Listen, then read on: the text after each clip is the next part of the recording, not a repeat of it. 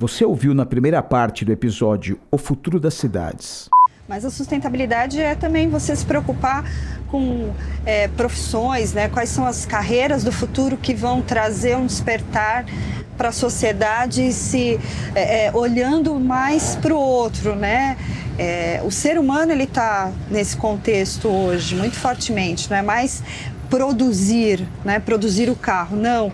É o que eu posso melhorar através daquela produção para o ser humano e que não vai impactar de forma é, degradante o planeta, né? Diminuir os riscos desse impacto.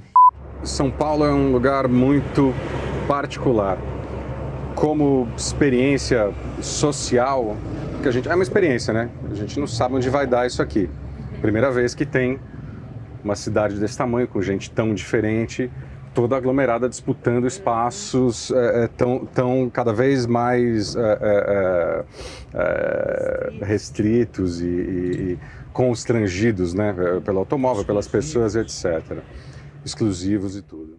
Puxar o gancho, o gancho daquela conversa sobre classe econômica, né? Isso. Então a gente fala assim, a gente é uma, uma, um povo que, que segmenta a sua sociedade conforme a classificação econômica uhum. e não sobre os desejos, sobre as necessidades. Então, a gente avalia o perfil, as, as grandes empresas para tomarem decisões, elas peguem lá o dado do IBGE ou target, né? Pensa em target e pensa o quê? Eu quero falar com homens e mulheres uhum. de tantos a tantos anos com a classe econômica de tal a tal. Então, isso já é você ter uma, uma visão de que Classe A não, não, não gosta de lixo, classe A não sua, não transpira, uhum. classe A só anda de carro tal, tal, tal.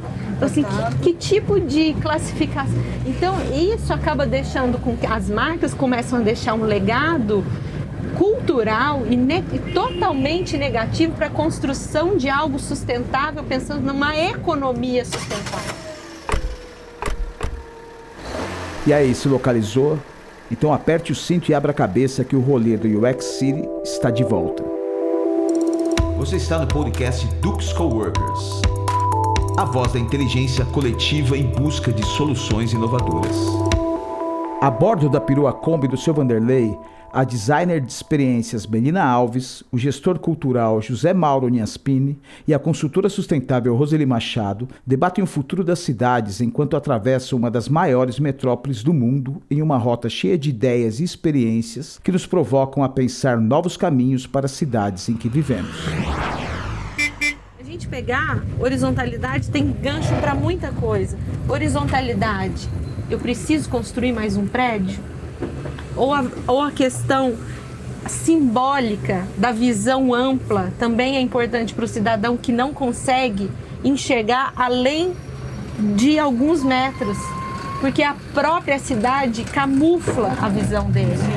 Então, o quanto também esse efeito simbólico está no nosso plano na relação da construção dos indivíduos eu não tenho espaço de horizonte, eu não vejo o céu, eu não vejo a lua, eu só vejo o meu próprio. O quanto isso, né, o novo plano diretor que ele fez com que dá, dá essas margens entre uma construção e outra, construir verde enquanto. Então, isso eu acho fabuloso. Você começar a ter espaços e respiros e também algum limite para esses arranha-céus. Não pode ser totalmente livre, é, Londres. Londres é uma cidade que tem uma consistência histórica nas decisões da construção da cidade. E que isso é um senso, por mais que tem muita gente que fala, poxa, mas não tem liberdade, mas não tem. Mas isso garante ao mesmo tempo para essa sociedade essa união desse senso comum para que eles também não virem um dia a uma sociedade extremamente legislativa, né? Uhum. Assim, de certa forma. Sim. Então tem sempre o, o pró e o contra. A outra questão da horizontalidade que eu acho que, que é um gancho super bacana que eu fui pensando aqui enquanto a gente estava conversando. É, a gente a gente tá na intenção de, de, das relações culturais, da relação humana, né, disso, Mas ao mesmo tempo, a nossa forma de administrar, ela é vertical. Então, as empresas gerenciam as suas pessoas de uma maneira verticalizada e gerenciam os seus lucros, né, a sua visão de, de performance, a sua visão de lucro, de negócio também de uma maneira verticalizada. O quanto a gente não deveria, pelo menos, criar, sabe? Tudo bem, mas é, já funciona assim há muito tempo, é muito difícil movimentar um navio desse e começar a ter uma cultura administrativa baseada em gestão horizontal. Cria uma célula faz um movimento, faz um movimento, um embrião, deixa pelo menos que de repente o time que está cuidando da cultura, o time que está cuidando da inovação, deixa com que essas essas células dentro das empresas também possam ter uma, uma horizontalidade na administração e outras dinâmicas de negócio ali. Diferentes, outros né? propósitos. Mais autonomia. Mais autonomia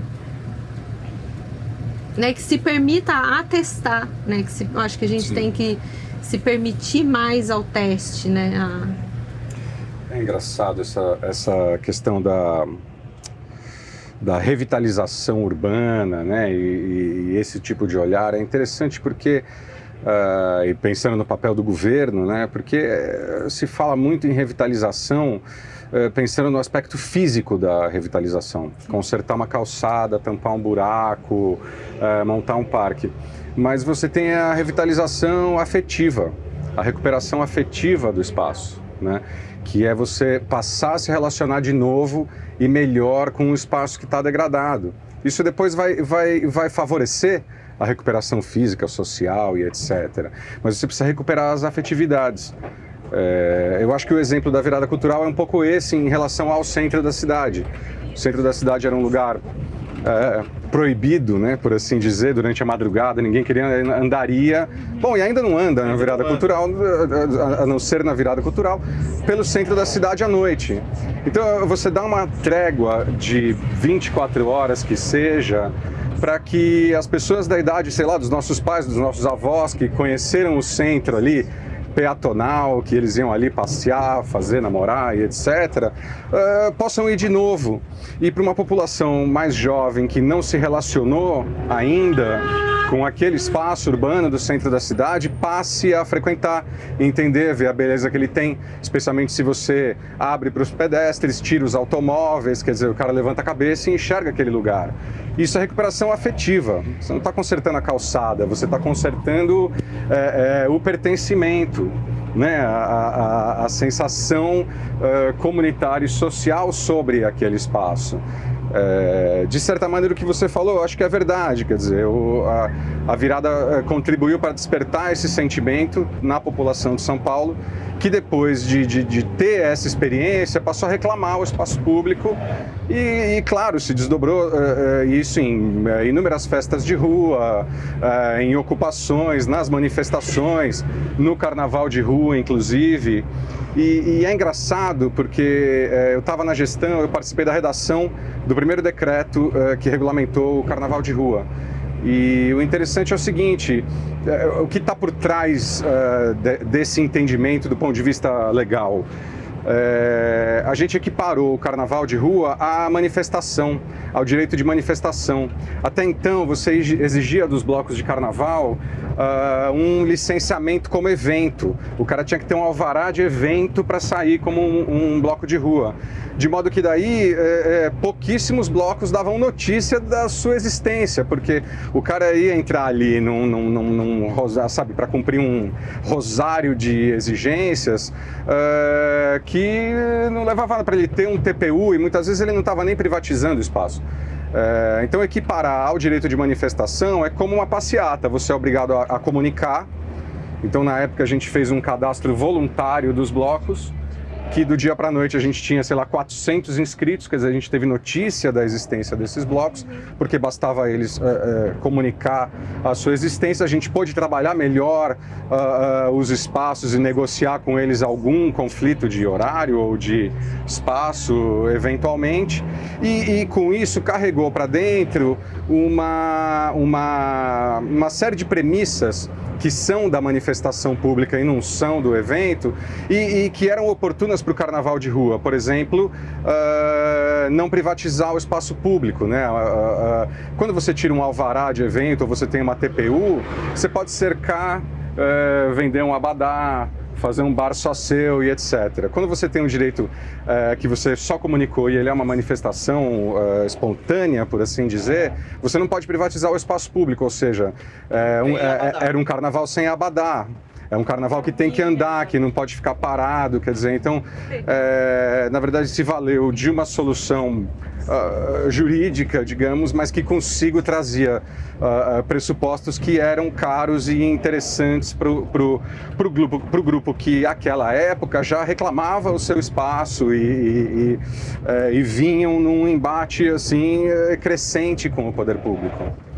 A gente vê então, na verdade, é, se a gente é uma sociedade que ela é totalmente legislativa, né, assim, baseada em leis e tudo mais, o quanto essa inovação também desses novos profissionais, eles podem também apoiar essa transformação, né, com esse novo olhar, de, com essa nova leitura e fazer com que as coisas aconteçam de uma, uma norma mais menos burocrática. Eu, enfim, eu, menos... Essa, eu vejo esse, esse, isso que você falou, essa forma de regulamentar o carnaval, por assim dizer, como uma inovação centrada no usuário.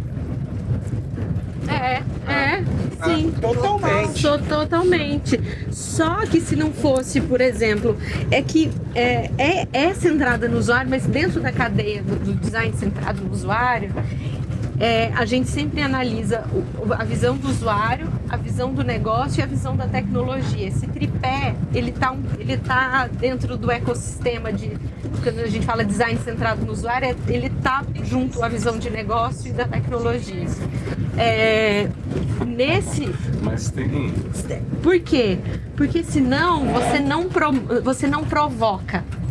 Você não provoca uma mudança se a, a pessoa de negócio não entende a jornada do usuário, ele não apoia a transformação. Sim. E se a equipe de desenvolvimento tecnológico também não entende o propósito do usuário dentro do tripé tecnológico, ele também não vai apoiar. Então, o que a gente faz é criar uma baliza de ganha-ganha.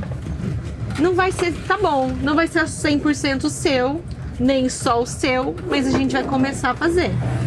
Beleza? Pode ser assim? É assim que vai virar, vai ter valor para você.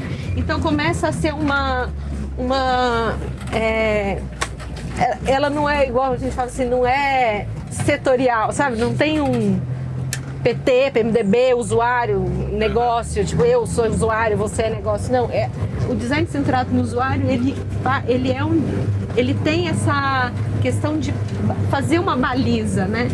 e fazer também com que a Conciliar, né, uma conciliação, uma facilitação da tomada de decisão, né, para que não seja de repente, se a gente for falar em cidades inteligentes, a gente não vê cidades inteligentes só com o ponto de vista da tecnologia, porque isso é cidade burra. Uhum. Isso é cidade desumana. Sim. E se a gente tá, também vê só do ponto de vista 100%, 100, 100, 100% do usuário, pode um dia chegar naquele, naquela linha PMDB, PT, sabe? De ser, ser, como se o negócio não fizesse parte. É, Ou as relações comerciais, elas são totalmente destrutivas. Mas o que, como que a gente pode fazer com que isso seja uma cadeia sustentável, né? Algo que tenha valor para todos. É. Acho que se a gente coloca só a tecnologia, imagina é, na inteligência artificial, né? Se a gente olhar só pelo lado da tecnologia, a gente vai criar uma, uma cidade não inteligente, mas uma cidade exatamente que vai replicar o comportamento do, do ser humano, né? Da, de violência, enfim. E por outro lado, se a gente deixa a tecnologia de fora e considera só a experiência do usuário, você também vai considerar, vai estar um, um olhar muito individualista, né? Então acho que é preciso conciliar a tecnologia com essa experiência do usuário. E eu vejo muito as cidades inteligentes, elas eu não falo nem cidade, né? Bairros inteligentes. Eu trago um pouco, eu reduzo um pouco mais isso, né? É, esse bairro inteligente, ele tem que ser pro para a comunidade, para os moradores ali, ele tem que ser um, um local de convivência harmoniosa, de é, ele tem que ser um, um, local até de empreendedorismo, de inovação ali, do, do potencial daquele, daquele, daquela região, né? Eu olho muito a questão do lixo, gente. Eu, eu ando assim, muito indignada com a quantidade de lixo que. Olha ali, um armário, é, uma, uma, prateleira. Como é que a pessoa joga a prateleira ali? Acho que a prateleira vai é, andar sozinha até o lixo. Isso, é, isso não é, é uma questão só de bairros periféricos. Social, não é uma questão de, de, classe social, porque assim, eu já andei nos jardins e eu já vi, gente, por incrível que pareça, um sofá ali numa calçada dos jardins. Então, é, é uma coisa assim muito ruim, né? A gente tá, o lixo parece que está invadindo cada vez mais o nosso dia a dia. É, não, mas vai avançando. Aqui avançou bastante. Eu acho isso importante, quer dizer, é, independente da gestão, todas as gestões têm no que avançar seja ela é, da vertente política que for, uhum. porque às vezes você avança porque você está vendo, às vezes você avança porque você não está vendo. Porque é necessário. Sabe? É, então aí você é, deixa que algo aconteça porque você não percebe ou você percebe e favorece que aquilo melhore. Então, uh, né, vai tendo essa alternância de poder, alternância de pautas, e ou na sombra ou na luz, né, uh, uh, a coisa vai avançando, vai, vai sendo possível alguma transformação, mesmo aqui, que é um caso, é, sei lá, extremo, literalmente, né, no, no, extremo. Mas se você analisar bem, olha quantos comércios tem aqui. Quer dizer, é, é, é, vale o estudo aqui na região de tentar entender como é esse empreendedorismo, né? É, ali um brechó, você viu, né? Um brechó assim, tipo, roupas usadas, provavelmente. Ó, oh, não tem quase, ó, oh, não tem uma portinha que não se, que seja garagem, é tudo um restaurante. É. Teve um, eu fui num, num evento sobre empreendedorismo gastronômico e tinha um, uma eu ouvi uma história que era uma história, sim, gente, fabulosa. A esposa do, a, a esposa do, do chefe de cozinha, vocês vão entender esse chefe. A esposa desse chefe de cozinha era recepcionista de um prédio na Faria Lima. E ela morava na, num bairro na zona leste de São Paulo. E ela de repente viu comida mexicana. Ela não sabia que, que diabos era aquela comida mexicana. Ela falou assim: eu tô aqui na Faria Lima, vou um dia todo, ouvia todo mundo do escritório entra, sai, entra, sai, fala de comida mexicana. Ah, vou ali naquele restaurante mexicano. Ela falou assim: vou juntar uma grana e vou um dia nesse tal desse restaurante mexicano. Ela comeu a comida mexicana voltou para casa, o marido dela era, era motoboy, trabalhava para essas empresas de, de entrega tal. E, e, ela, e ele cozinhava muito bem. E ela falou assim: Você não acredita? Eu comi uma comida mexicana, uma e comida mexicana, como que é isso? Ela falou: Ah, é um negócio que você tem que ver, você tem que comer. Você não, não dá para eu te explicar, é uma coisa você tem que comer. Eles fizeram lá, juntaram uma grana e falaram, foram lá para Faria Lima no restaurante que ela tinha comido. E ele comeu essa comida. E ele comeu cada pedaço como se ele estivesse fazendo uma pesquisa degustando cada. E ele voltou para casa e tentou replicar o que ele fez, buscando na internet, tal, algumas receitas, tentou replicar o que ele fez. Aí ele viu que tinha um restaurante mexicano que era o Rolls, e falou assim: "Nossa, e ele pôs lá um bannerzinho que era uma caveira, uma caveira colorida, tal. Pôs um bannerzinho lá dessa caveira colorida. Falou assim: "Tá aí, vou abrir um restaurante mexicano no meu bairro". Ele pegou a garagem da casa da mãe dele, que era todos os dias essa garagem era ocupada. E à noite, todos os dias, a garagem da mãe dele vira um restaurante mexicano. E ele monta e desmonta esse restaurante todos os dias, ele e a esposa dele. Olha que legal. Acontece que esse restaurante mexicano, que na verdade são quatro mesas dentro da garagem da casa da mãe dele e um banner de caveira colorido, que é para dar a atmosfera Mexicano. mexicana, Lembrando, lembrando do que ele viu lá, tá? Eles saíram na Pequenas Empresas Grandes Negócios, na capa da falando sobre esse tipo de empreendedorismo.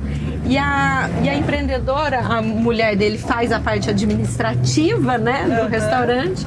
Eles estavam ali buscando um investidor, fazendo um pitch numa rodada de startup, ou seja, eles nada tecnológicos, mas a esposa dele, por esse contato na Faria Lima, está transformando a vida deles, porque ela começa a ouvir certas coisas e, e começa a achar que, poxa, a gente tem que fazer parte, dar uma pesquisa, dar uma gugada ali e traz para o negócio.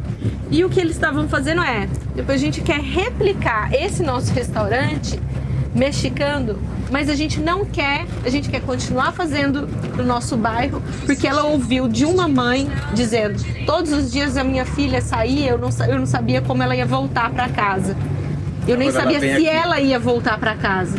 Depois que você abriu esse restaurante aqui, eu durmo, eu consigo dormir, porque eu sei que a minha filha vai lá com o namoradinho dela, come essa comida aí mexicana e volta para casa. Virou um, um ponto de lazer para a comunidade.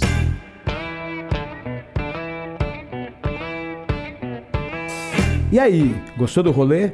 Então curta, compartilhe, indique o podcast para seus amigos e amigas. Achou que faltou alguma coisa? Ou sobrou? Fala pra gente. Escreva suas críticas, elogios e sugestões para o e-mail call@duxcoworkers.com. E fique de olho, a Kombi do UX City ainda tem muito chão para andar. Você vai ouvir na próxima semana. O fato é que a gente tem que ir para a periferia, a gente tem que ir é, escutar os moradores, se aproximar, ter uma relação, construir uma relação com eles. para poder ter essa troca. A periferia tem muita coisa interessante, Inclusive dinheiro. inclusive dinheiro. Né? Você tem que olhar a periferia como um lugar potente criativamente, economicamente. Eu acho, É, acho que tem vale falar de. Heliópolis também. É, aquele movimento da moeda de Heliópolis, que eles criaram uma, uma, uma, uma moeda que tem um valor de troca maior do que a do que o real. Até lá!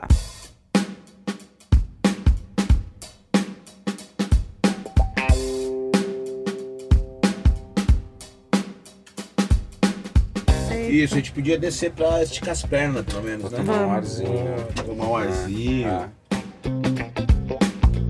Esse podcast foi produzido pela Dux Coworkers. Esse campinho é fantástico, cara. É um daqueles que é administrado pelo. É cedido pro clube aqui da, da, da região. E contou na volância com o seu Vanderlei. Olha o Sandubinha. Olha, olha, vou sair fora então. Vai ser foda. Obrigado. Na captação do som, Guilherme Chivenk.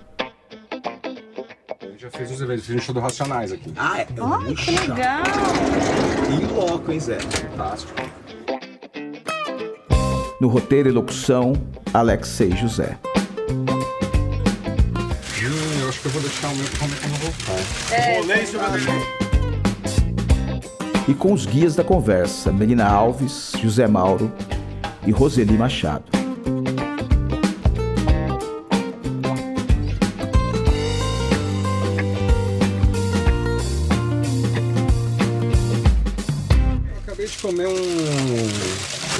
Virado a paulista, no caso, segunda-feira, cara. Eu, Eu go- comi eu, até o torresminho. eu quero só uma água.